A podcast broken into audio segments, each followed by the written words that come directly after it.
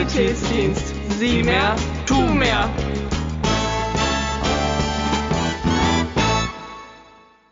Hallo und herzlich willkommen bei einer neuen Folge von Hören und Helfen, der SSD-Podcast.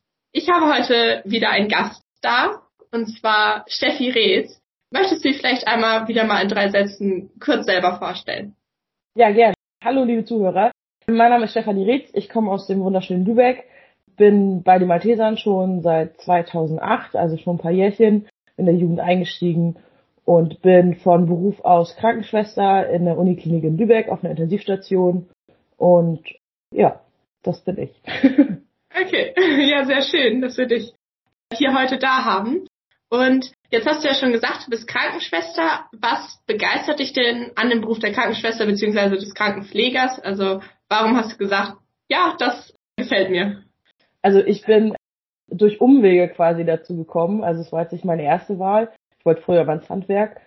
Aber ich bin halt durch meine Cousine damals mit zwölf in die Jugend gekommen und bin dann in den Katastrophenschutz irgendwann gewechselt mit 15 und fand das irgendwie ganz interessant und ganz cool, so Medizin, Sanitätsdienst und musste dann die Realschule im Hauptschulabschluss verlassen und stand so auf dem Arbeitsmarkt und habe dann gesehen, dass es das Angebot für Fachkraft Pflegeassistent eine schulische Ausbildung gibt, wo man halt die mittlere Reife mit erwerben kann. Und da habe ich mich beworben.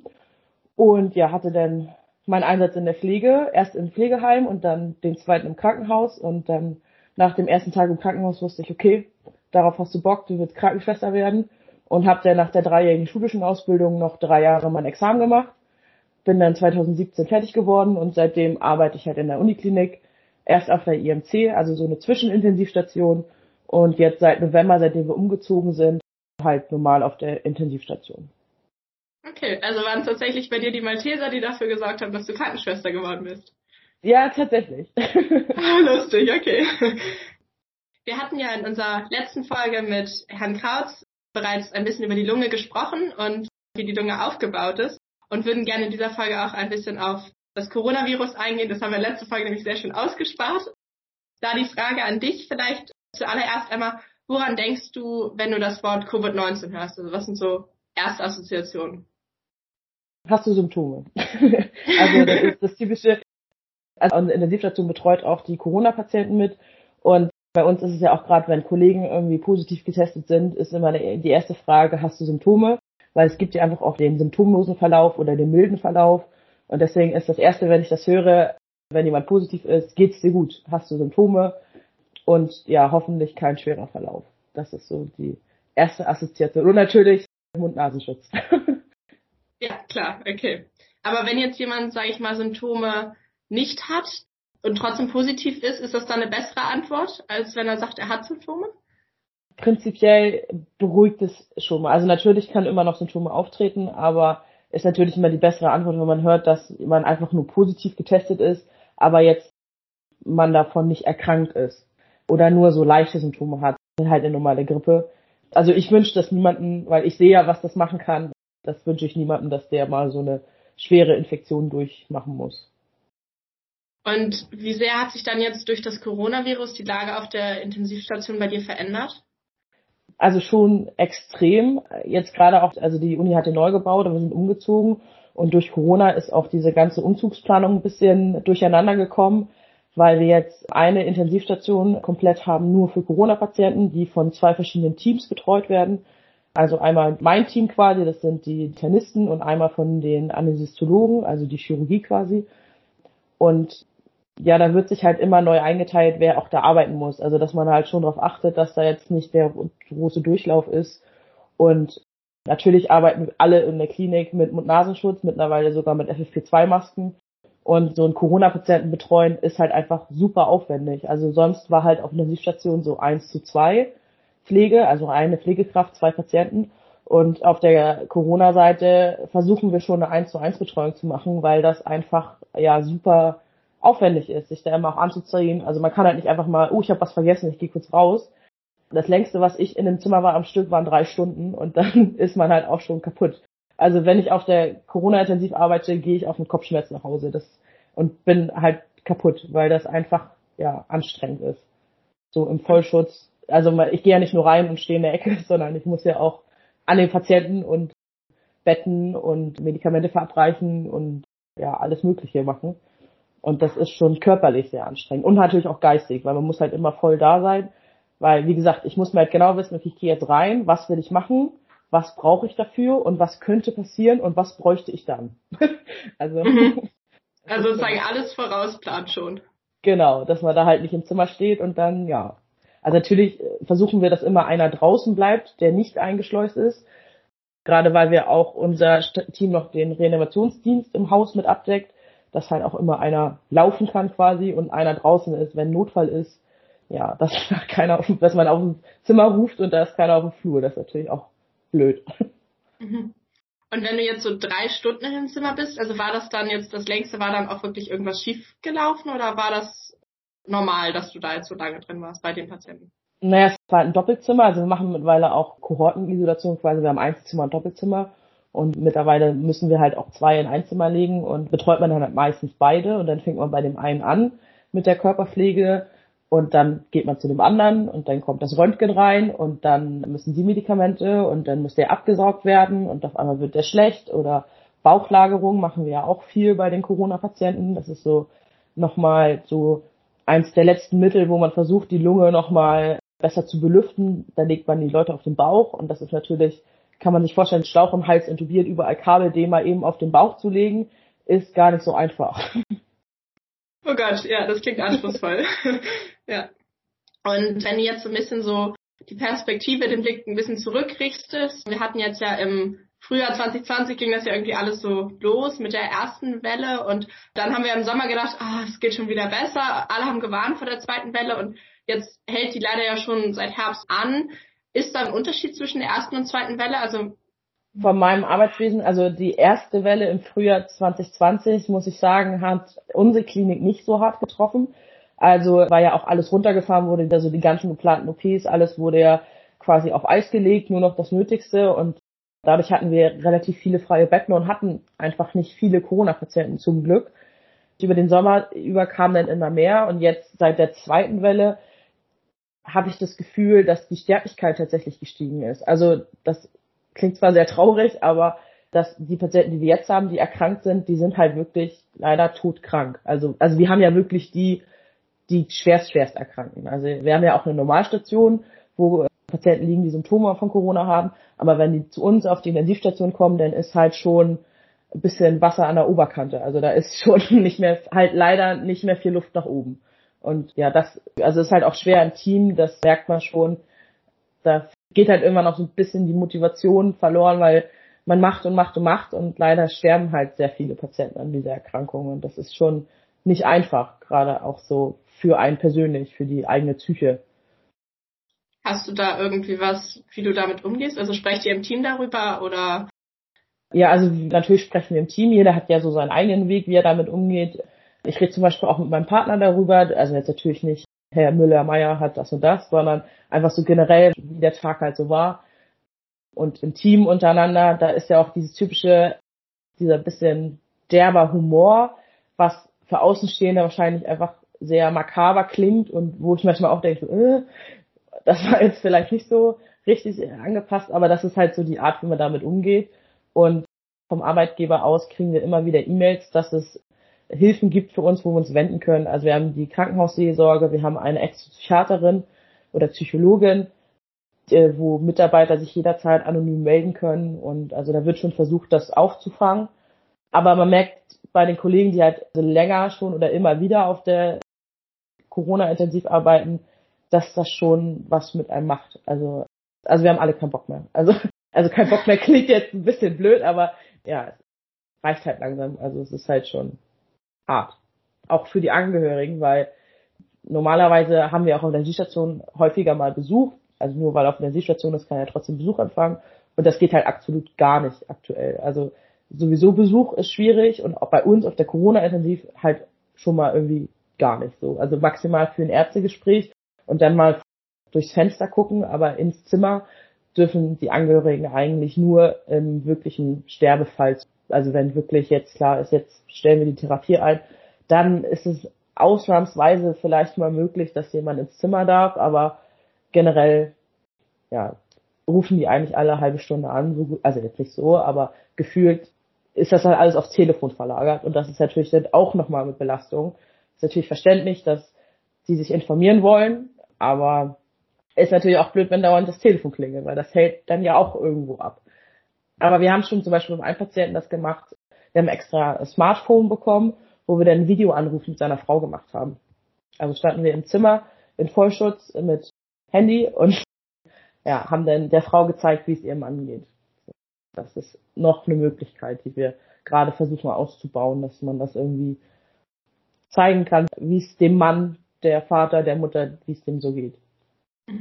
Ja, das klingt echt krass, aber auch als ob ihr ganz gute Wege da vielleicht doch findet, so gut es eben geht in der momentanen Situation.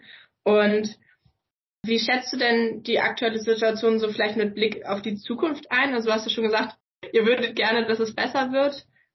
Glaubst du, dass zum Beispiel der Impfstoff oder diese ganzen Testpflicht was helfen können? Oder denkst du, oder denkst du, der Sommer bringt was Gutes mit sich? Ja, also mit Prognose ist halt schwierig. Also ich glaube, äh, am Anfang hat auch alle gedacht, ja, ja, so ein bisschen Stupfen. Also wenn man mal so ein Jahr zurückdenkt, was da jetzt alles gekommen ist, überall auf der Welt wird gerade viel Geld in die Hand genommen und viele Menschen beschäftigen sich nur mit diesem Thema. Und ich glaube schon, dass sich das bessern wird. Aber ich glaube, dass wir dieses Jahr noch ein bisschen warten müssen, könnte ich mir vorstellen, weil ich es auch für fraglich halte, jetzt alle wieder loszulassen quasi, ob wir dann das nicht wieder eins zu eins zurückkriegen. Also es ist halt schwierig zu sagen. Und jetzt auch gerade mit dem Impfstoff geht es jetzt ja los. Also dazu kann ich jetzt und möchte ich auch gar nicht so viel sagen, ist ja sehr ein heikles Thema. Aber ich glaube schon, dass das Nutzen hat. Und bei Impfen allgemein geht es ja um die Herdenimmunität. Nur so kann Impfen funktionieren. Und also jeder muss für sich selber wissen, ob er das möchte oder nicht. Aber ich denke schon, dass das ein Weg sein kann, da durchzukommen. Okay. Vorsichtige, gute Aussichten, sagen wir es mal so. Ja, genau. Ja. Jetzt hatten wir auch noch neben Corona ein paar andere Atemproblematiken, die wir vielleicht gerne ansprechen würden, die vielleicht auch damit verknüpft sind. Was versteht man denn unter dem Begriff Intubation? Und wann ist die vielleicht notwendig und wie funktioniert sie genau? Also generell, was man vielleicht schon mal gehört hat, so aus dem Rettungsdienst gibt es ja dieses ABCDE-Schema und es fängt ja immer mit A an und A ist Airway und es ist immer der Atemweg. Und den Atemweg zu sichern ist auch bei uns auf der T-Station immer höchste Priorität weil mir nützt ein schlagendes Herz nicht, wenn da keine Luft reingeht, jetzt mal blöd gesagt. Deswegen ist Atemwegmanagement schon sehr wichtig und eine Intubation gibt es verschiedenste Formen. Prinzipiell ist einfach nur, dass in der Luftröhre ein Schlauch liegt oder halt ein Tubus, der die Lunge belüftet. Da gibt es einmal den endotrachealen Tubus, der halt unter Sicht mit so einem Spatel, wird mal kurz hell im Hals, falls man das schon mal gehört hat, da wird dann unter Sicht so ein Tubus vorgeschoben, der wird dann geblockt und darüber kann dann beatmet werden. Dann gibt es noch den Larynx-Tubus, gerade so in Reanimationssituationen, Notfallsituationen ist das auch ein Weg, den Atemweg zu sichern. Den schiebt man quasi einfach rein, blockt den und in der Regel, also zu 90 Prozent, sage ich mal, sitzt der dann auch richtig, weil der einfach zwei Enden hat und der, also der eine verstopft halt die Speiseröhre und dadurch ist der Weg in die Luftröhre frei muss man natürlich immer überprüfen, ob das richtig ist und ob das da dieser Kaff, also so dieser Ballon, der sich aufpustet, der darf natürlich nicht beschädigt sein.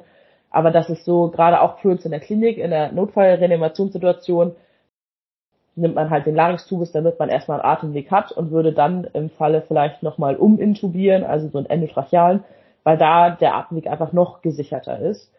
Und wenn jetzt jemand länger beatmet werden müsste, gibt's halt dann noch die Tracheotomie, das ist dieser Luftröhrenschnitt. Das wird dann unter OP-Bedingungen wird dann Schnitt gemacht und dann wird da halt auch ein Tubus reingelegt und dadurch dann der Atemweg gesichert.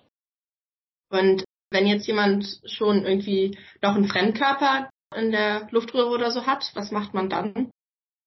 Also generell, bevor man schwierig intubiert, guckt man, macht man erstmal so eine Mundinspektion. Also ganz klassisch, wenn man jetzt, äh, weiß nicht, jemanden auf dem Boden liegen sieht, der liegt da und ist irgendwie nicht richtig ansprechbar, gehört auch immer dazu, einmal in den Mund zu gucken, natürlich dabei immer den Eigenschutz beachten. Also ich würde jetzt niemanden einfach so meine Hand in den Mund stecken, weil, wie man weiß, ist der Kiefer der stärkste Muskel, kann schon mal böse wehtun und vielleicht auch mal einen Finger verlieren, wenn da jemand einfach mal richtig zubeißt aus Reflex. Aber generell sollte man einfach einmal in den Mund gucken, vielleicht auch einmal reinleuchten und wenn man da halt irgendwie ein halbes Brötchen, ein halbes Steak hängen sieht, das versuchen schnell da irgendwie rauszukriegen. Wir in der Klinik haben halt dazu eine spezielle Zange, die ist halt so gebogen, damit es einfacher ist, in den Rachen zu kommen. So eine Magelzange würde man das dann vorher natürlich rausziehen. Wenn wir intubieren, sind die Patienten natürlich alle sediert, also die sind, wir kriegen Medikamente, dass die quasi schlafen, dass die Muskeln erschlaffen und da würde man spätestens, wenn man halt intubieren will und da reinleuchtet, das sehen und das natürlich sofort irgendwie beseitigen, absaugen, entfernen. Ja.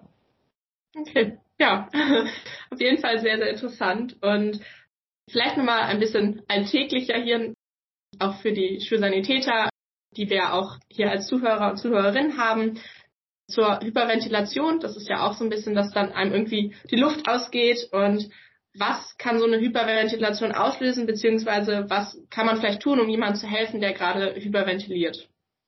Also Hyperventilation ist ja quasi einfach eine viel zu schnelle Atmung, die ja meistens ausgeregt wird durch Stress. Das Klassische, was man ja so kennt, ist irgendwie so zwölfjähriges Mädchen beim Justin Bieber Konzert, sieht ihren Traummann und oh Gott und ähm, ja, atmet viel zu schnell oder auch Trauer, wenn man irgendwie erfahren hat, dass jemand einen Unfall hatte oder verstorben ist, kann man da einfach in Stress geraten und atmet einfach viel, viel zu schnell. Den kann man vorbeugen, indem man erstmal die Psyche beruhigt, also einfach ruhig handeln, beruhigen, für ein Dasein, Handhalten, zusammenatmen. Das Wichtigste natürlich ist einfach die psychische Betreuung, bevor derjenige einfach umkippt. Und wenn er umkippt, das erstmal sehr dramatisch aus, aber ist in der Regel jetzt auch nicht weiter schlimm. Dann halt einfach wieder zum Basic quasi zurück. Was mache ich mit einer bewusstlosen Person? Also Atmung kontrollieren, auf die Seite legen und dann gucken, dass er wieder regelmäßig atmet. Und in der Regel fangen die Leute, also atmen die Menschen einfach weiter und kommen irgendwann wieder zu sich. Also okay. ist natürlich schwer zu sagen, dass es immer so ist, aber in der Regel ist das schon so, dass die Leute da quasi kurz umkippen, aber dann wieder zu sich kommen. Und dann ist halt auch wieder wichtig, dass man dann psychisch auf sie einwirkt, weil die das ja schon mitkriegen. Aber dass man sagt, ist alles gut, du warst kurz weg, guck mal tief Luft, ganz entspannt. Vielleicht auch aus der Situation geht, wenn das jetzt Klassenraum, dass man halt rausgeht vor die Tür nach draußen, sich irgendwo in eine Ecke setzt, unter vier Augen quasi und einfach beruhigt. Okay. Ja, vielen Dank. Sehr, sehr cool. Und Genau, weil sowas kann ja durchaus auch mal in der Schule vorkommen, wenn jemand dann vor einer Klassenarbeit oder so wirklich Angst bekommt. Und ja, gibt es noch etwas, was du unseren Zuhörer, Zuhörerinnen vermitteln möchtest, irgendwas, was du ihnen mitteilen möchtest? Haltet durch. Nein, äh, also es sind komische Zeiten, komische Zeiten erfordern komische Maßnahmen und ich glaube auch, wenn uns langsam wir alle da keine Lust mehr drauf haben, aber es, es ist ein Ende in Sicht und wir werden das schon schaffen und ich hoffe natürlich, dass wir in der Malteser-Welt auch alle mal irgendwie mal über den Weg laufen und das wieder Richtung Normalität kommt. okay, ja, das ist auf jeden Fall ein sehr schönes Statement und ja, ich hoffe, das äh, beherzigen hier alle und ja, vielen, vielen Dank, dass du heute dabei warst. Sehr gerne. Und dann hoffe ich, dass ihr wieder einschaltet, wenn es wieder heißt Schulsanitätsdienst. Sieh mehr, tu mehr.